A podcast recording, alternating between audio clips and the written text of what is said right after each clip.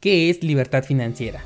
¿Hay un monto específico de dinero a partir del cual se puede decir que gozamos de esta libertad? ¿Ser rico es ser libre financieramente hablando? Y lo más importante, ¿puede Bitcoin darnos esa libertad financiera? Yo soy Daniel Vargas, fundador de cursosbitcoin.com y en el episodio de hoy vamos a resolver esta duda de una vez por todas. Esto es Bitcoin en español, comenzamos.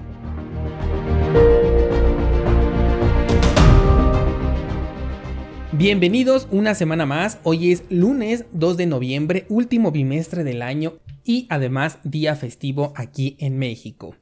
El día de hoy te traigo un tema que fue sugerido por un descentralizado con el que apenas crucé un par de mensajes al respecto y dije, tiene toda la razón, hay que hablar de la libertad financiera con Bitcoin.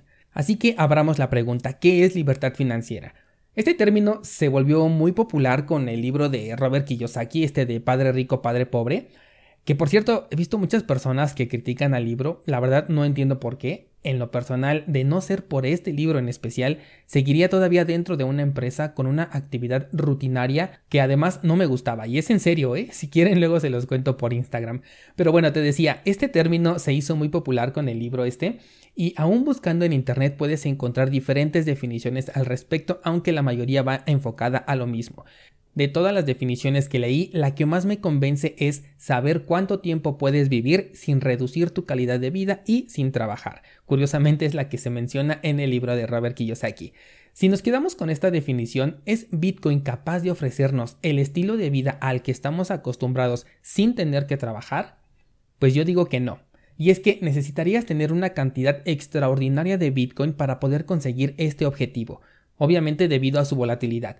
Si te pones a pensar, al año gastas más de lo que vale un Bitcoin en este momento, sobre todo si vives en Europa. En Latinoamérica es un poco más complicado, pero la mayoría de las veces gastamos más de lo que vale un Bitcoin al año. Y si el precio del activo baja, entonces el tiempo que vamos a poder mantener nuestra calidad de vida sin trabajar también se va a reducir drásticamente. Claro, seguro en este momento estás pensando en vender y congelar el valor de un Bitcoin en dólares, pero esto ya implica una actividad, que tal vez lo podamos ver como adicional, pero finalmente es como si fuera un trabajo. Cuenta más o menos cuánto tiempo le dedicas a analizar, planear, escuchar, leer, mover, hacer trading, etc. Algunas personas incluso podrían decir que este es su segundo trabajo. Por eso solamente he considerado tener Bitcoin estacionado y vivir de ello para esta definición. Pero cuando escuchamos ese término eh, tan sonado de la libertad financiera, es inevitable que pienses qué pasaría si cuando Bitcoin llegue a 500 mil dólares tú vendes y entonces ese día te conviertes en una persona rica, porque has congelado tus Bitcoins en una moneda estable y aunque la criptomoneda se desplome, tú ya tienes una cantidad en dólares. En este escenario, tienes en tu poder más dinero junto del que jamás habías tenido anteriormente. Te consideras ahora rico. ¿Eres libre financieramente hablando con esto? Responder de manera genérica es bastante complicado. Primero porque yo no sé cuántas deudas tienes. Claro, también puedes optar por no pagarlas y vivir la vida como muchos lo hacen, pero eso entonces sería otra variable que tampoco me permitiría dar una respuesta generalizada. Tampoco sabemos qué tan bueno eres con el dinero. No sé si te vas a comprar una mansión y un Lamborghini y entonces adiós dinero y adiós libertad financiera. Entonces, eso nos deja claro que ser rico tampoco es sinónimo de ser financieramente independientes. Ahora, en la conversación con este descentralizado salió a tema el hecho de vivir en un país con hiperinflación, por ejemplo Argentina o Venezuela. Una moneda que constantemente se está devaluando tiene como contraparte una apreciación más rápida en criptomonedas, Aquí la pregunta fue, ¿en estos países teniendo una cantidad de Bitcoin se puede vivir cómodamente? Y de nuevo tenemos una pregunta bastante genérica, pero que en la gran mayoría de casos la respuesta sería no. Las ganancias de Bitcoin están condicionadas a la paciencia, la espera. El otro día escuché una frase, no recuerdo bien la estructura de la frase, pero finalmente decía que si te estás divirtiendo mientras inviertes, entonces vas por mal camino, porque las buenas inversiones son aburridas. Esto significa que tienes que ser paciente, y aunque en el terreno de las criptomonedas las cosas van a un ritmo acelerado, la gran cantidad de gente que se está metiendo en DeFi demuestra que incluso una espera relativamente corta los hace entrar en desesperación. No sé tú, pero yo no sé de alguien que pueda decirse libre financieramente hablando únicamente ahorrando y gastando. Y aunque el precio de Bitcoin pueda incrementar, no es lo mismo obtener un dividendo, es decir, incrementar la cantidad que posees, que obtener una apreciación. Eso significa que la misma cantidad que tú tienes tenga un valor superior como ocurre con Bitcoin. Lo que nos falta entonces sería un ingreso, una entrada constante de dinero y no me refiero a cantidad sino a tiempo, una entrada que podamos medir en tiempo aunque la cantidad sea volátil. Para obtener este ingreso se necesita un activo, que bien puede ser tu trabajo, un negocio, una inversión con rendimiento, eh, llamémosle variable, pero al lado de Bitcoin se vería como fijo, etc. Obtener esta clase de activos implica trabajar, esforzarte al menos por un tiempo para poder conseguir encarrilar ese trabajo, ese negocio o esa inversión, por lo que ya podemos ir descartando el hecho de vivir sin trabajar al menos por un tiempo. Ahora, si das un paso hacia atrás te vas a dar cuenta de algo más importante, y es que ese trabajo, negocio o inversión que te va a dar ingresos constantes en tiempo, lo vas a obtener a través del conocimiento y la aplicación del mismo.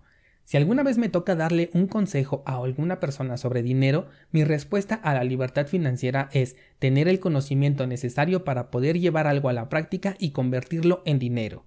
Si te soy honesto, me siento orgulloso de esta definición que te acabo de dar, porque no la encontré en mi investigación sobre este tema.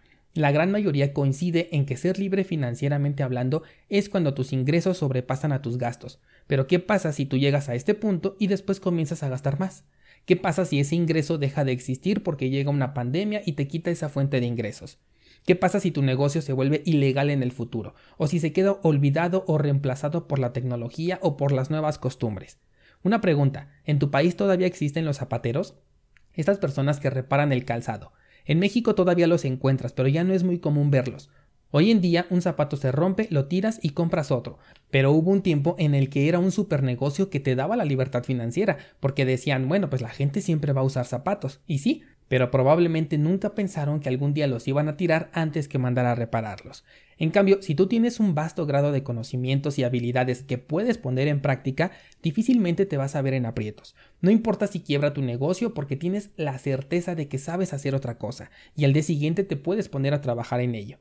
Para mí, tener habilidades que puedas monetizar es la verdadera libertad financiera, porque te hace libre de estar pensando cómo conseguir ese dinero, te hace libre de la búsqueda de empleo, que pocas personas buscan un empleo por gusto, la mayoría lo hace por dinero, y los empleos también tienen una fecha de caducidad, te limitan a lo que llaman tu vida productiva, pero el conocimiento y las habilidades te permiten trascender esos límites. Bitcoin es una forma de obtener dinero, por supuesto, pero si mañana se descubriera una vulnerabilidad y su precio se fuera a cero, ¿tendrías otra forma de hacer dinero a la misma velocidad que lo hace Bitcoin?